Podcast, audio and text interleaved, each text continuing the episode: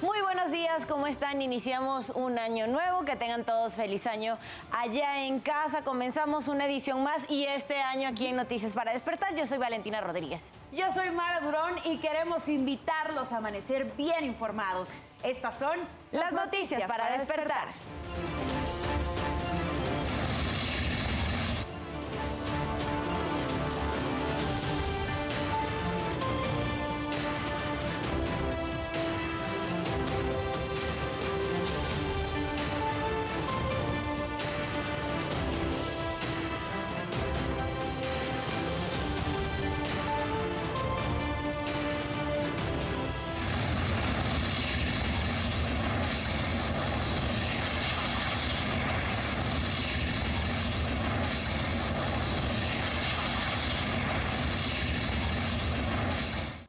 Incendio en una gasera de Nuevo León consumió 16 pipas y un camión plataforma. Más de mil personas fueron desalojadas, pero no se reportaron víctimas.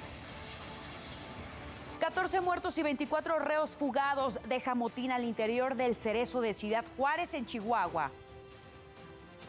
Debido a la alta demanda, el Infonavit extiende hasta el 10 de enero la conversión de créditos a pesos. Hoy inicia en el Estadio de Santos de Brasil el funeral de Pelé. Su cuerpo permanecerá ahí hasta mañana cuando sea trasladado al cementerio memorial Necrópole Ecuménica. Luis Ignacio Lula da Silva asumió la presidencia de Brasil por tercera ocasión. No se pierda más adelante la buena noticia del día. Demostraremos un par de hermanos del estado de Morelos que ganaron siete medallas en un concurso internacional de robótica. ¿Y qué pasó durante la madrugada de este lunes? Nos los cuentas tú, Isidro Corro. Adelante. Muy buenos días. ¿Qué tal amigos? ¿Cómo están? Muy buenos días. Excelente inicio de semana. ¿Qué ocurrió durante esta guardia nocturna? Enseguida les ofrezco un resumen en materia policíaca.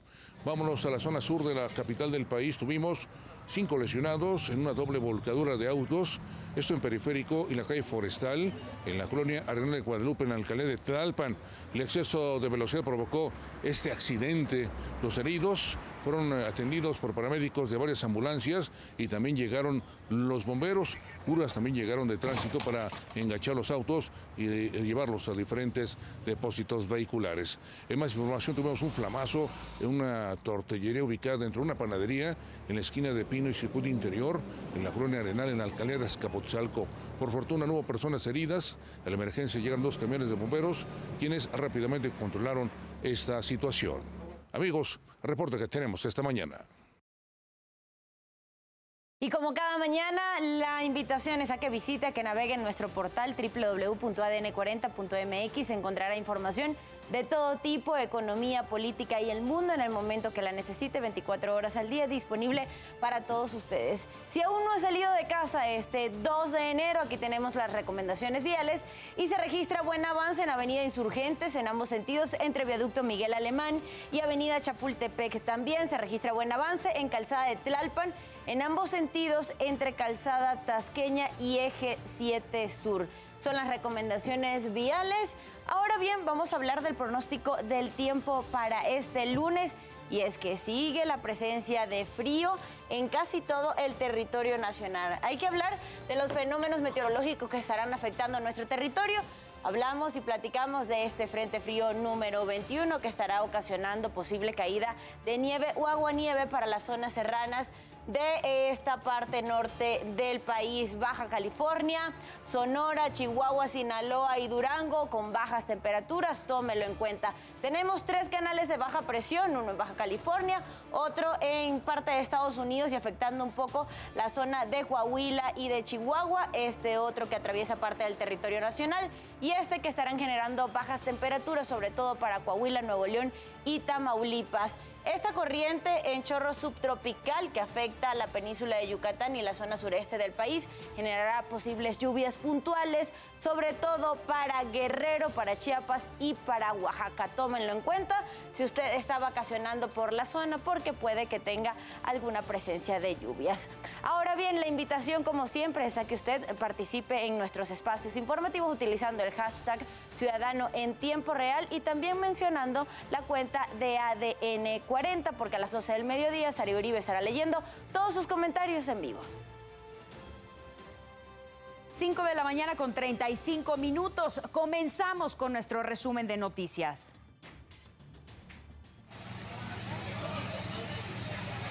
Reportó una fuerte explosión en el mercado primero de mayo en Pachuca Hidalgo, minutos antes de que iniciara el 2023.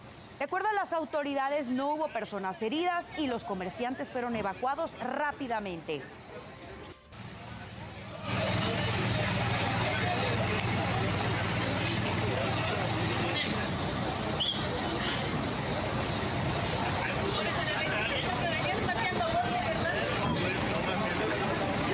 La Fiscalía General del Estado de México informó este sábado que fue reaprendido Ken Omar N., señalado de atropellar al vendedor de tamales Jorge Claudio el 24 de diciembre en Cuautitlán Izcalli, Estado de México. Su detención ocurrió cuatro días después de que fuera liberado debido a que el delito no ameritaba prisión preventiva. Tras las investigaciones se giró una orden de aprehensión en su contra por el delito de homicidio culposo doloso. En Santa Cruz, Bolivia, se produjeron enfrentamientos entre policías y manifestantes que exigían la liberación del gobernador Luis Fernando Camacho, detenido el miércoles pasado. Los manifestantes atacaron edificios, quemaron autos y bloquearon carreteras.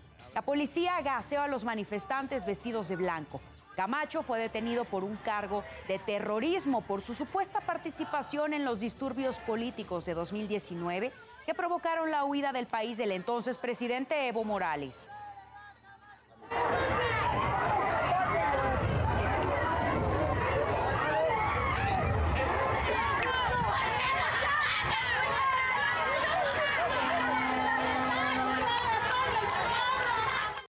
...5.37 minutos pasamos a asuntos de urbe. Un incendio en el bajo puente de la calzada Vallejo movilizó a los bomberos de la Ciudad de México el accidente ocurrió en la colonia Santa Rosa, cerca de la estación Tenayuca del Metrobús, donde se quemaba basura en gran cantidad. Las llamaradas provocaron grandes columnas de humo que fueron visibles a varios kilómetros de distancia. Según testigos, en el sitio viven personas en situación de calle que con frecuencia encienden fogatas para soportar las bajas temperaturas. Un joven fue asesinado en la colonia Morelos, aquí en la capital. El accidente ocurrió la noche del 31 de enero sobre la calle Hortelanos, esquina con Ojalateros, cuando un hombre armado disparó en varias ocasiones contra la víctima. La causa del asesinato podría haberse tratado de un ajuste de cuentas, por lo que las autoridades ministeriales investigan el móvil del crimen. Vincularon a proceso a José Gabriel N. alias El Perro, señalado como uno de los líderes de la Unión Tepito por delitos contra la salud en su modalidad de narcomenudeo, portación de arma de fuego de uso exclusivo de las Fuerzas Armadas y cohecho. El juez fijó un mes para la investigación complementaria y ratificó la prisión preventiva oficiosa. El perro está relacionado con secuestro, extorsión a comerciantes y homicidio. Fueron sentenciados a 21 años y cuatro meses de prisión Oscar alias La Lacra y Salvador alias El Chanoc, integrantes de la banda Cinta Canela, por los delitos de violación, robo y asociación delictiva. La organización a la que pertenecían operó entre los años 100, en 1998 y 2000 aquí en la Ciudad de México y se dedicaba a asaltar pasajeros del transporte público a quienes después agredían. 5 de la mañana con 38 minutos pasamos a noticias internacionales. Ponga atención a estas imágenes porque así fue como recibieron el Año Nuevo en distintas partes del mundo.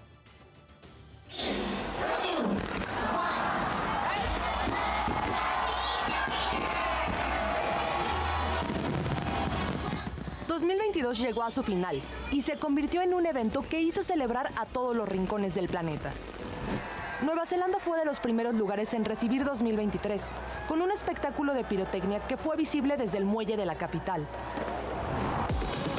La icónica ópera de Sydney también se engalanó para una celebración de 12 minutos. En Asia, los festejos no se quedaron atrás. Xi Jinping dio su discurso de Año Nuevo en China. El mensaje fue seguido por festejos en todo el territorio chino, como Wuhan, Hong Kong y Taiwán, en donde se iluminó el icónico rascacielos Taipei 101. Por su parte, Bangkok iluminó los templos antiguos del país, edificios que son fundamentales para la economía de Tailandia. Dubai engalanó su rascacielos, el más grande del mundo, el cual contó con mapping para complementar los fuegos artificiales. En Europa, Rusia tuvo una celebración tranquila y austera. En cambio, Ucrania decidió festejar un año más de resistencia a pesar de los ataques que sacudieron el último día de 2022. A diferencia de Moscú y Kiev, las potencias del continente europeo como Francia, Alemania y Reino Unido tiraron la casa por la ventana, con espectáculos de pirotecnia en los puntos más famosos de sus capitales. Entre los festejos más esperados estuvieron dos en América. El primero en Nueva York, donde la tradicional esfera de Times Square bajó en punto de las 12 de la noche. El segundo sucedió en Río de Janeiro, donde la playa de Copacabana siguió siendo el punto más popular para despedir el año. 2022 terminó y mientras muchos celebran la conclusión de un año caótico, otros más esperan que 2023 traiga lo mejor a un mundo golpeado por el conflicto. Marisa Espinosa, Fuerza Informativa Azteca. Con lágrimas en los ojos fue como Lula da Silva asumió la presidencia de Brasil por tercera ocasión. La ceremonia de investidura inició en la Catedral Metropolitana de Brasilia, desde donde marcharon hacia el Congreso Nacional. Ahí, frente a los presidentes del Congreso y la Cámara de Diputados, Lula se convirtió en presidente. Momentos más tarde, Lula recibió la banda presidencial de manos del pueblo en lugar del expresidente Jair Bolsonaro y prometió rescatar a Brasil. El expresidente Jair Bolsonaro dejó Brasil y voló rumbo a Estados Unidos. Eh, ocurrió a dos días de que su rival izquierdista, el presidente Luis Ignacio Lula da Silva, tomara posesión del cargo. Previo a despegar, Bolsonaro pronunció un discurso en el que repasó los momentos más destacados de su mandato, defendió su legado e inspiró a sus seguidores para mantener la lucha contra Lula. Bolsonaro aseguró que su presidencia contribuyó a retrasar cuatro años la llegada del poder de la ideología de izquierda. Y las campanas sonaron en todo el Vaticano la mañana del sábado para confirmar la muerte del Papa emérito Benedicto XVI. Minutos después, la Santa Sede difundió un comunicado donde anunció de manera oficial el deceso. Descanse en paz a Joseph Ratzinger, Benedicto XVI.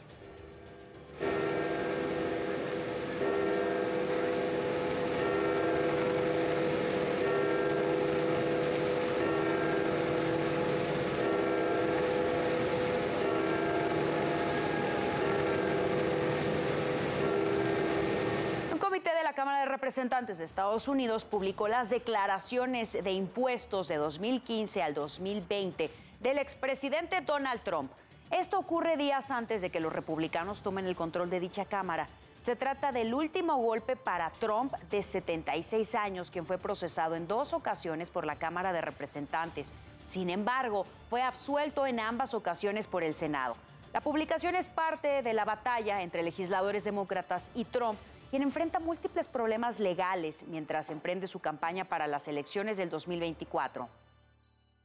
El video de una cámara de vigilancia captó el momento en el que dos hombres disparan contra un grupo de personas que se encontraban en una cancha de fútbol. Eso ocurrió en la provincia de Limón, en Costa Rica. En el sitio la policía encontró 38 castillos casquillos percutidos, y por estos hechos dos personas perdieron la vida, un hombre de 50 años y una joven de 22. El ataque también dejó un joven de 18 años herido. El móvil de la agresión está bajo investigación.